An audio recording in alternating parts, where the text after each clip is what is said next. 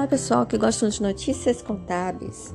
Publicado ontem no Diário Oficial, decreto que concede desconto de 3% para os donos de veículos que pagarem em cota única o Imposto sobre a Propriedade de Veículos Automotores, PVA, para 2022. O calendário já foi divulgado. Veículos com placa final 0, vencimento é 21 de janeiro. Veículos com placa final 9, vencimento 3 de fevereiro para o pagamento em cota única com desconto ou a primeira parcela. O IPVA deve ser pago com a Guia de Regularização de Débitos GRD, podendo ser retirado na internet, no portal da Cefaz RJ, no www.fazenda.rj.gov.br ou no Banco Bradesco.